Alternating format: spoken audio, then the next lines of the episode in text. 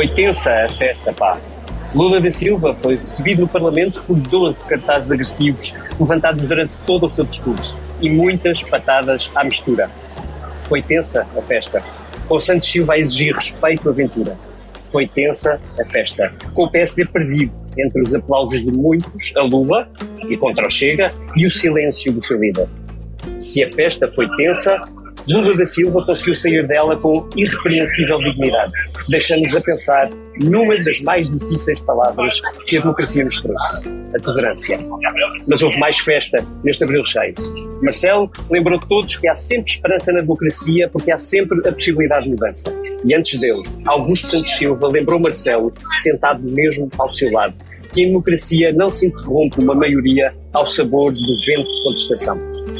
São quatro da tarde de 25 de abril. E agora a Comissão Política veio à festa que é de todos. Eles viram um euro. Olha, os escravos um euro. Eles viram um euro. Estamos, consegue ouvir-nos em direto da Avenida da Liberdade e a seguir a manifestação convosco. Afinal, hoje é abril. Mas que abril é hoje e hoje vimos. Chamo à Avenida da Liberdade a Eunice Lourenço, editora de política do Expresso, que esteve a comandar as operações toda a manhã. Olá, Eunice, um cravo para ti. Olá, boa tarde. Assim como o Vítor Matos, o capitão de abril da equipa do Expresso e nesta comissão política. Olá, Vítor. Olá, olá, Political Junkies. Hoje é o dia dos Political Junkies. Antes não, havia, não era possível ver Political Junkies. O Expresso faz 50 anos. Celebre connosco e torne-se assinante em expresso.pt. Ora, muito bem, eh, esta é a Comissão Política e hoje é 25 de Abril e, portanto, há muitos discursos para analisar. Eu queria, eh, eu nisso, tu estiveste ao comando das operações e, portanto, começo por ti. Eh, deixa-me perguntar-te de tudo o que tu viste, o que é que, o que é que tu dirias que vamos passar os próximos dias a discutir? Hum, eu acho que. Não sei se é o que vamos eh, passar os próximos dias a discutir, mas é o, o que eu acho que devíamos passar os próximos dias a discutir, que é o comportamento do terceiro maior partido parlamentar eh, numa sessão de recepção a um chefe de Estado estrangeiro e ainda para mais um chefe de Estado de um país com o qual Portugal tem eh, relações especiais. Uh, vivemos no Dia da Liberdade, o Chega teve toda a liberdade para organizar a sua manifestação, teve toda a liberdade para decidir como se comportava no Parlamento e a forma como se comportou no Parlamento é, na minha opinião, uh, reprovável. Uh, a iniciativa liberal também encontrou forma de manifestar o seu desagrado no Parlamento e, com isso, não pôs em causa as relações uh, que devem ser de Estado entre países. Infelizmente, o Chega teve uma atitude diferente e lamento que o líder do maior partido da oposição não tenha tido uma palavra de reprovação quanto a essa forma do Chega se expressar uh, e também não tenha tido um aplauso uh, no momento em que foi preciso uh, defender o direito à expressão no Parlamento. Esse foi um momento estranho de ver o Luís Montenegro sentado à frente para Lula da Silva sem bater palmas, no fim do discurso com dois terços, vamos lá, por média, um, uh, por aproximação, dois terços da bancada do PSD a bater palmas ao, ao, ao presidente brasileiro. Luís Montenegro, se for primeiro-ministro, terá necessariamente de falar com o Brasil, mas para chegar a primeiro-ministro terá de ultrapassar ainda um, um entre vários, um desafio sobre o Chega. Tu achas que depois da semana passada, do que tínhamos visto, que Luís Montenegro ainda tem fragilidades nesta relação com, com a direita? Uh, acho que sim, lamento uh, ter esta resposta, porque eu achei que Luís Montenegro, na semana passada, mostrou estar no. Uh, no caminho que me parece o correto, mas hoje, ao não condenar a forma como o Chega se comportou no Parlamento, e em vez disso condenar quem falou de Bolsonaro no Parlamento para, uh, para salientar a vitória de Lula sobre Bolsonaro, uh, acho que Montenegro não soube aproveitar mais uma oportunidade para estar uh, do lado certo e tenho pena que, que seja assim. Vitor, tu vês justificação para isto? Já agora, volta ao princípio e, e ataca aquele problema que vimos no Parlamento. Bom, hum, eu acho que esta sessão do 25 de Abril foi bastante interessante, sendo que interessante não será propriamente sinónimo de positiva. Uh, interessante no sentido chinês, não é? Quando nós vivemos tempos interessantes, convém. É o ditado, o ditado. Sim, exatamente. Tempos interessantes não são tempos bons. Uh, em primeiro lugar, a centralidade do Chega nas manifestações, mas não só em todos os discursos. O facto do Chega aparecer como partido antissistema e, enfim, uh, cada vez mais próximo das direitas radicais que nós vemos dos outros países, há uma evolução clara do André Ventura uh, nesse, nesse sentido, dessa radicalização. Um, para além do folclore da protesto contra o presidente Lula, enfim, uma coisa inusitada no, no, no, Parlamento português. Mais próximo que eu me lembro disto foi um protesto do Bloco de Esquerda contra o presidente José Eduardo Santos de Angola. Uh, eu, eu, eu, eu, devo dizer que o Chega, apesar da manifestação falhada, apesar da, do triste espetáculo que deu no hemiciclo, apesar do triste discurso que fez André Ventura no hemiciclo, conseguiu colocar-se no centro do sistema e no centro dos discursos dos outros partidos, do presidente, do presidente da Assembleia. Quer dizer, conseguiu colocar-se no centro do sistema com, com estas atitudes uh, reprováveis e pouco dignas para, para, para a democracia e para as instituições. Agora, é assim, o problema é que eu acho que há uma enorme parte da opinião pública que uh, se revê neste tipo de, de atitudes e neste tipo de, de manifestação. Uh, Quando diz enorme, com esse pendor todo, Vitor, queres dizer que presentes que possa ser uh, tendencialmente maioritária? Tendencialmente maioritária, não digo, mas quando tu tens 13%, de, só nas sondagens, quando tu tens, o Chega com 13%, vamos aqui recordar que o CDS do Dr. Portas nunca teve 13% em sondagens.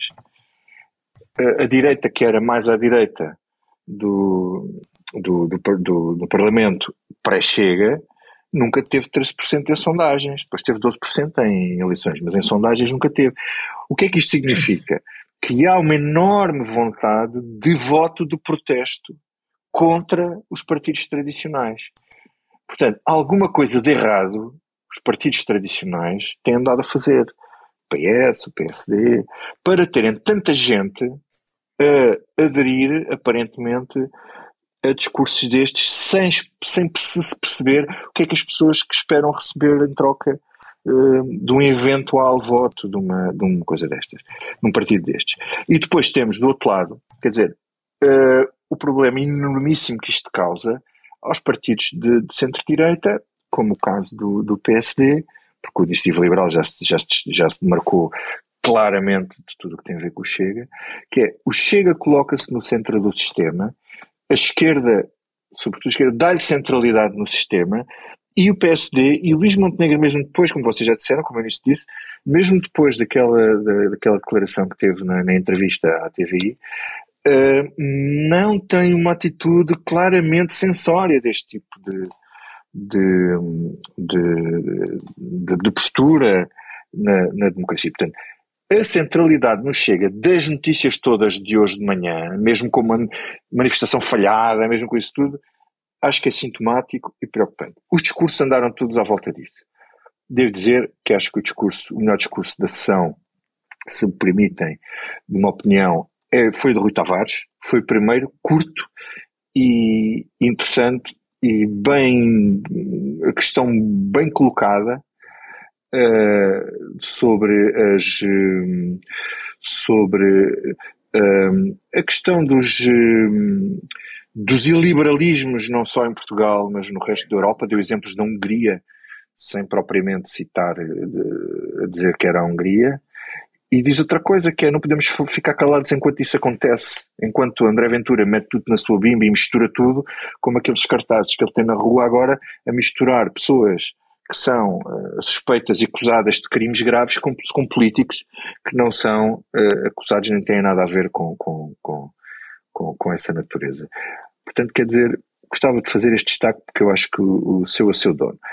Depois acho, acho que o PS uh, acho que o, o, o, o, João Torres, o deputado João Torres, secretário-geral junto do PS, fez um péssimo discurso acho que não podia ser pior fazer um discurso sectário a tentar vender ali as virtudes do governo e eventualmente eh, as virtudes do governo contra uma eventual dissolução uh, presidencial que depois entronca no discurso de Augusto Santos Silva, mas presumo que queiras falar disso depois, portanto não vou falar disso já.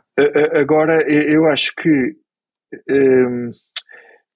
entre isto, isto que estava a dizer e depois o discurso de Marcelo Rebelo de Sousa, Marcelo Rebelo de Sousa faz um, um, discurso que já se conhece, que é, que é enfim, a doutrina dele em relação ao 25 de Abril, é que cada um tem o seu 25 de Abril, cada um festeja o seu 25 de Abril, cada um olha para esta data eh, do seu ponto de vista, o 25 de Abril do PC, não é o mesmo 25 de Abril do PS, de maneira que o 25 de Abril de Spínola não foi o primeiro, o mesmo 25 de Abril de, de, de Vasco Gonçalves ou dos Capitães de Abril, ou, quer dizer, cada um tem uma interpretação, uma visão do 25 de Abril. E eu achei, no global, no enquadramento do discurso, no contexto que ele deu, pá, uma coisa que eu acho sempre que é muito interessante, que é este homem vem do antigo regime, vem de filho do último ministro do ultramar, a dizer coisas que ele sabe porque ele viveu, e ele é o único naquela Câmara, tirando os militares de Abril, que viveram aquilo uh, pessoalmente e que contactaram com a realidade interna do Estado Novo antes da queda, e ele sabia, sabe muito bem do que está a falar do ponto de vista interno do, do Estado Novo antes, antes da queda do regime, e ninguém pode dizer que ele não seja um democrata e um verdadeiro democrata. Uh, e, e depois isso uh, leva-nos ao resto, que é aquilo que será a análise política enfim, uh, da semana. Portanto, há ali uma coisa importante que ele, de certa forma, pediu desculpa pela, pela descolonização, os erros da colonização portuguesa, Uh, e também depois revela algumas partes que ele acha positivas, mas ele, ele faz isso e isso não deixa de ser relevante. Sim, Sim. entretanto estão já muitos temas aqui misturados e eu gostava de que, que, olhássemos em particular para um. Põe ordem nesta é baderna. Deixa-me deixa, deixa colocar a ordem da liberdade uh, uh, e, e, virar para a Eunice um pouco. Eunice, uh, Marcelo faz um discurso, se eu consigo interpretá-lo bem, dizendo à oposição em particular uh, e também ao governo que há sempre, que há uma virtude na democracia que as ditaduras não têm. E a virtude é, há sempre uma expectativa de mudança porque há eleições de 4 em 4 anos. Mas Marcelo sublinha uh, um, uma pequena passagem desse, de, desse mesmo argumento, uh, lembrando que às vezes isso demora tempo. Uh, e isto entronca em Augusto Santos Silva. Uh, eu gostava de saber como é que tu sentiste o, o, discurso de Augusto Santos Silva, se como eu entendeste que era um discurso mesmo ali para, um recado mesmo ali para o senhor que estava ao seu lado, que era Marcelo. Eu acho que foi mesmo ali para o senhor que estava ao seu lado, que é Marcelo, e que todos os dias, ou quase todos os dias que sai à rua, lembra e faz questão uh, de lembrar o seu poder de dissolução. E com isso vai também acentuando a ideia de instabilidade. Uh, eu gostei muito do discurso de Augusto Santos Silva, é um discurso muito bem construído, ou seja, se calhar gostei mais pela forma e pela inteligência da construção do que propriamente pelo que ele, pelo que ele diz, mas é, é muito interessante como ele vai uh, marcando o discurso com a noção de tempo para, no fundo, aconselhar calma a toda a gente e, sobretudo, calma ao Presidente da República, dizendo-lhe, eh, porque é sobretudo a Marcelo que ele diz, que não se pode mudar o tempo político ao sabor das sondagens. E eu acho mesmo que o discurso de Santos Silva uh, eu atrevo-me a dizer que foi o mais importante da sessão. Porque, por um lado, ele conseguiu resistir à sua própria tentação de entrar em novo confronto com o Chega e de assim poder ainda dar mais palco ao Chega. E por outro lado, porque é um discurso uh, construído de uma forma inteligente pela segunda figura da República contra a primeira figura da República que está ali mesmo ao seu lado.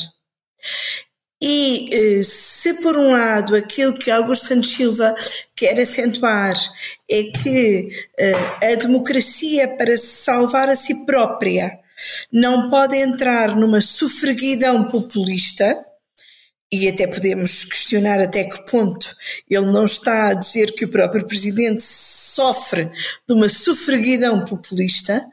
Ah, por, ah, tá, eu acho que está. por outro lado, também diz aquilo que Marcelo em parte diz, que é a democracia tem em si mesma os mecanismos para ultrapassar as crises. Alternativas. Tem as alternativas? São as eleições. Exatamente. São as eleições na visão de Santos Silva, devem deixar cumprir os ciclos políticos, na visão de Marcelo, podem ser quando ele quiser, porque o presidente a verdade é esta: a Constituição dá-lhe esse poder de dissolver apenas e só uh, com a sua própria avaliação da situação. Hum. Olha, Vitória, uh, tu e chegamos ao ponto central deste que me parece uh, sobrar deste 25 de Abril, ou dos discursos de, da manhã, no 25 de Abril. Os discursos de Augusto Santos Silva e de Marcelo são compatíveis? Como é que tu sentiste que houvesse no discurso de é Marcelo, é bem sabemos, preparado antecipadamente, alguma resposta? É, é engraçado, porque o Eunice estava a dizer uma coisa que é verdade. São compatíveis e incompatíveis. uh, mas acho que a questão aqui é toda de tempo. São compatíveis uh, fora do tempo são compatíveis, ou seja, se os tempos forem cumpridos, são incompatíveis se os tempos forem, não forem cumpridos. Uh, porque Augusto Santos Silva fez um discurso muito inteligente, como é a panágio dele, uh, basicamente sobre os critérios de periodicidade, no poder era eterno, as eleições correm de 4 a 4 anos, às vezes parecia que estava a dar uma lição de uh, democracia representativa para totós, sendo que ao lado dele ele não tinha nenhum totó, mas uh, o facto dele verbalizar isto e dizer que o tempo dura e é essencial em democracia para os resultados que sejam, serem avaliados, dar tempo que os novos protagonistas se preparem. Ora, se Marcelo costuma dizer e diz que não há alternativa, que ainda não há, então Santos Silva diz então deixa lá os rapazinhos do PSD prepararem-se e estarem em condições, espera lá que haja eleições e haverá tempo de eles estarem a jeito de lá chegarem. Um, e um, diz realmente que uh, em diversos órgãos há diferentes temporalidades pois a temporalidade do, do, do, Presidente da República, aparentemente nos últimos tempos, tem sido dessa sufraguidão uh, que, que ameaça propagar-se como vírus. Quer dizer, uh, o sufraguidão que ameaça propagar-se como vírus, uh, pondo em causa a democracia que Dá somos. muitos exemplos, Santos Silva. é? Só que Dá muitos quando, exemplos das sondagens, das redes fala, sociais, da mídia. Quando ele fala do vírus, faz muito, fez-me logo lembrar a entrevista de António Costa no domingo, em que ele fala do populismo como um vírus pandémico. Portanto, parece que os socialistas estão aqui eh, coordenados não, ah, sim, também me parece. E até, aliás, acho que o que eu estava a dizer há bocado, do discurso do, do, do João Torres já era neste também sentido. Também bate no mesmo, não é? Bate no mesmo.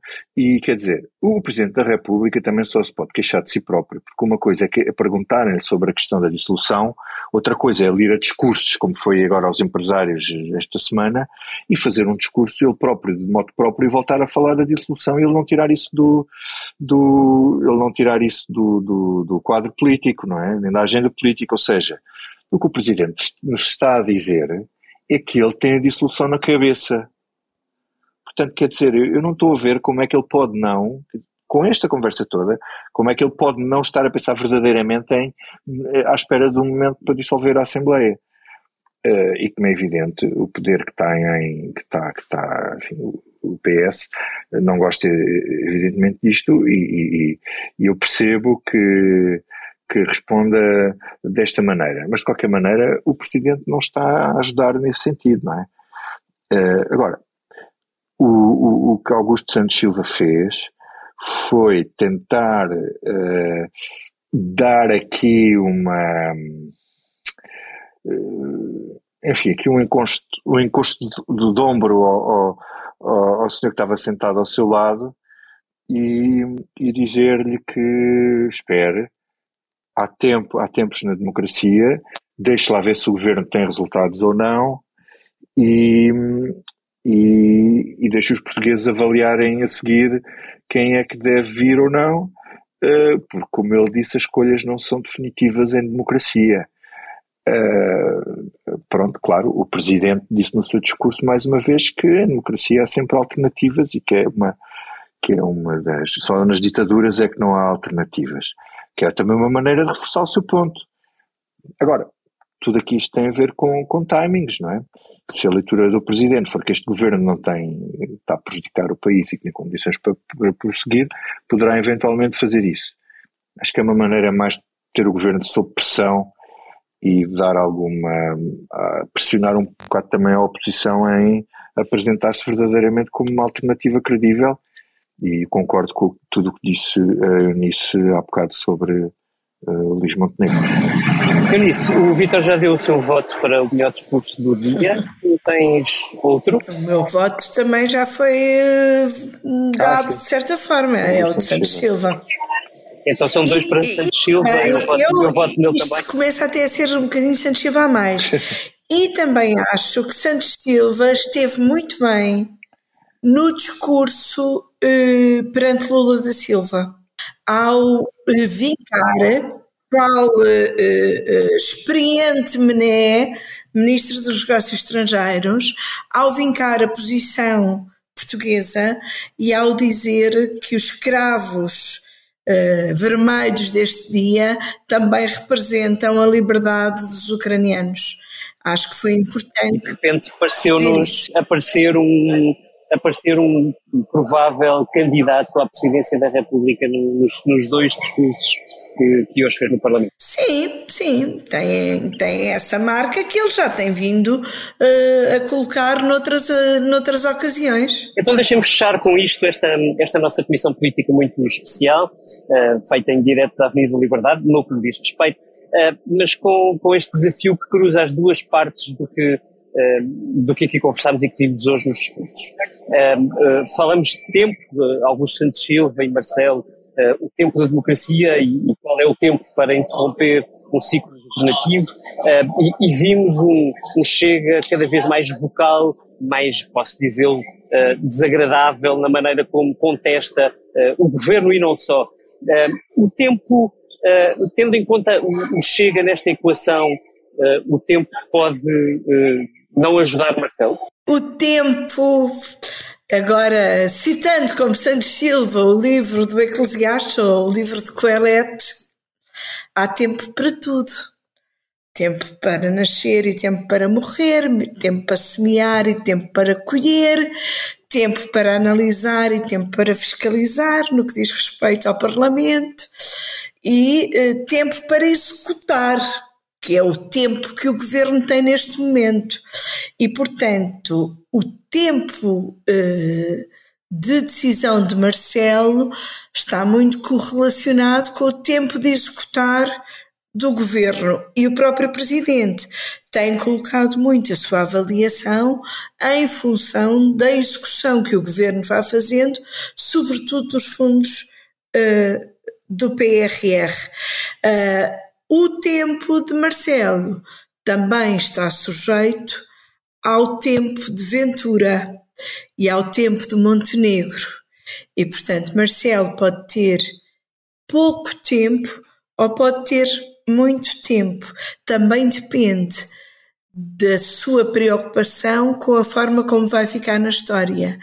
E eu continuo a acreditar, como acho que já disse numa comissão política, que Marcelo não quererá ficar na história como o presidente que dissolveu e, e abriu a porta a uma solução política que inclua a extrema-direita e, portanto, o tempo do Marcelo, que é um tempo de dissolução ou não, também vai depender disso. Vitor. Eu acho que sim, acho que Marcelo Rebelo de Sousa, no dia em que pensar se deve dissolver ou não, vai pensar eh, qual é a posição que a extrema-direita tem eh, naquele momento em particular, a posição em que está a direita e o PSD, ou, enfim. Uh, agora, uh, assim, Pode deixar. Mas a minha pergunta em concreto é se Marcelo terá medo que o Chega suba. Claro que eu acho que tem medo que o Chega suba. Quer dizer, eu, não, eu, eu tenho alguma dificuldade em acreditar que o Presidente dissolva no momento em que ele acha que a extrema-direita vai subir. Agora, ele nunca poderá prever os resultados eleitorais. A cabeça de Marcelo Rebelo de Sousa funciona muito à regra e esquadro. E, aliás, muitas vezes ele se deu mal por isso, porque a realidade não funciona a regra e esquadro. E as eleições, eh, em democracia, felizmente é assim que é suposto serem, são enfim, um caldo de surpresas, como foram estas eleições, também não se esperava, apesar de, enfim, de um sobressalto inicial, não se esperava que o PS tivesse maioria absoluta. Se o Chega tiver uma votação dos 13% a 15%, muito difícil uma viabilização de um governo à direita que não dependa do PS, e é uma, uma circunstância muito estranha um governo do PSD depender do PS e de um lado e do Chega do outro. Uh, e, e numa circunstância dessas entramos num pântano político em que não sei depois como é que se sai daí. É óbvio que isto não pode ser o PS transformar-se no partido enfim, do partido do regime, não é? Agora, a circunstância política que pode vir a seguir a esta uh, circunstância, como, como diria, citando o ausente do dia, o professor Cavaco Silva, mais uma vez não apareceu nas comemorações do 25 de Abril, o que eu acho que é de realçar e de lamentar, a situação política é muito perigosa. E nós estamos numa circunstância em que o pós-governo, aliás, já só se fala do pós-governo quando ainda falta nos a quantos anos, um, pode ser uma circunstância pior do que a circunstância que temos com o governo atual, com todos os problemas que ele tem. Falamos do tempo e é tempo de não nos sai da cabeça. Vitor Matos. Olha, não, não é por ser 25 de Abril, mas também serve por ser 25 de Abril. Eh, como algumas pessoas sabem, eu, sou de Grândola uh, e recentemente, a semana passada, fui a Grândola moderar um debate sobre a questão lá da pressão imobiliária uh, no Conselho por causa dos empreendimentos turísticos. E curiosamente, hoje houve uma manifestação contra esse empreendimento lá por ativistas lá no, no Conselho, em frente à Câmara de, Lisboa, de Grândola. E não deixa de ser curioso como quem que está mais, digamos assim, alinhado com este capital internacional, alguns deles sem face nem cara, que nem consegues identificar, é exatamente uma autarquia do Partido Comunista, mas reforço, não é do Partido Comunista só, é da CDU, se é que a CDU é alguma coisa que existe, porque seria preciso que os verdes também existissem. Uh, o, o, Conselho de Grândola tem, neste momento, isto é responsabilidade de, dos vários poderes, não, é só da Câmara, é responsabilidade da Câmara, das câmaras passadas do PS, dos uh, vários governos uh, do PS e do PSD, que permitiram que isto acontecesse com a aprovação de instrumentos de ordenamento do território, que é um conselho que tem oito empreendimentos turísticos que, enfim, vão fazer daquilo uma coisa diferente, mas uma pressão igual ou superior à que existe no Algarve, como vimos na Costa Vicentina, vai haver basicamente o dobro de camas do que de população, mais não sei quantos campos de golfe, eh, enfim. Cada projeto daqueles vale por si. O problema é que não sequer houve nenhum um, estudo de impacto ambiental dos oito projetos todos juntos, fora tudo o resto que lá existe. Houve, um, houve estudos de impacto ambiental de cada um, mas não de todos e depois nem todos eles cumprem a lei, mas isso depois é uma questão mais complexa. E depois ainda há um problema de uma mina nova que lá vai haver, de uma linha de caminho de ferro com um trajeto que muita gente contesta, eu tecnicamente não sei avaliar isso, mas há muita gente que contesta.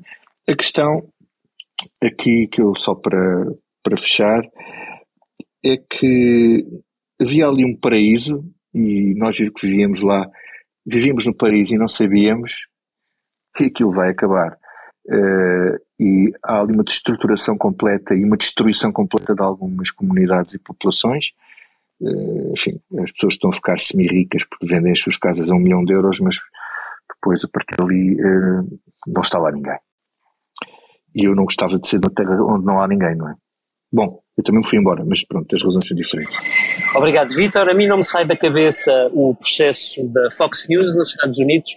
Eh, eu vou simplificar, o caso é longo e teve muitos desenvolvimentos na, na última semana, mas uh, havia um processo uh, colocado pela Dominion, uma empresa eh, que montava as máquinas de contagem de votos um, ehm, eletrónicas num dos estados dos Estados Unidos, uh, onde Donald Trump contestou os resultados, uh, a Dominion processou a Fox por mentir aos seus ouvintes, aos seus telespectadores, sabendo ou acusando a Dominion de ter falsificado os resultados quando sabia que isso não tinha acontecido.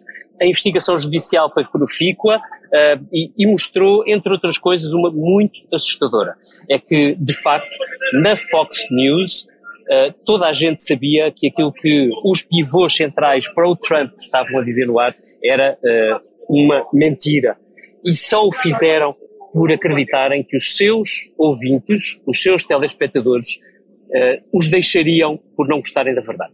Este é o ponto da democracia americana que teve estes desenvolvimentos. A Fox Uh, uh, chegou a um acordo com a Dominion para uma indemnização multimilionária, mais de 780 milhões de uh, dólares, e, entretanto, Tucker Carlson, um dos pivôs centrais pro Donald Trump nos Estados Unidos, negociou uma rescisão, não sabe-se milionária, com a Fox News, daqui para a frente não sabemos o que vai ser, mas sabemos que o ponto de partida é tudo menos animador. O meu desejo neste 25 de Abril é que a liberdade de imprensa em Portugal nunca, mas nunca se deixe condicionar por aquilo que se espera que seja a vontade de um tipo de eleitor.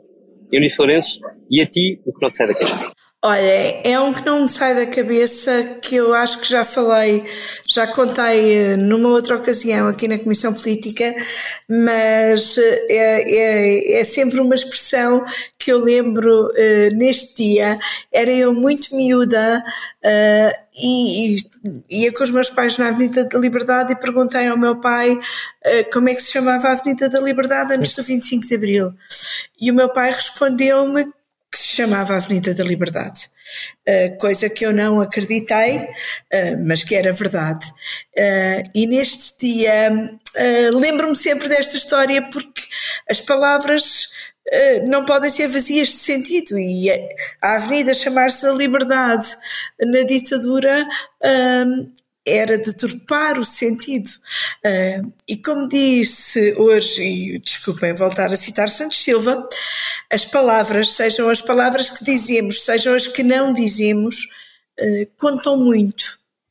E portanto, eu neste dia faço sempre votos de que a palavra liberdade uh, não perca o seu significado, não perca aquilo que de verdadeiro uh, contém e nunca voltemos a ter uma avenida com um nome que não Como dizia o Sérgio Vinho, liberdade não é só o nome da avenida. Gravada da Liberdade e não só da Avenida, esta foi a Comissão Política do Expresso, feita em direto das comemorações de Abril, com a ajuda preciosa da Salomé Rita e uma mão do Tiago Pereira Santos na ilustração. Agora, deixamos a Avenida a comemorar a liberdade, cantando-a como o Chico Buarque nos ensinou que ela é. Foi tensa? Foi mas é tão bonita a festa. Manda Chico, manda novamente algum cheirinho de ele. Até a semana.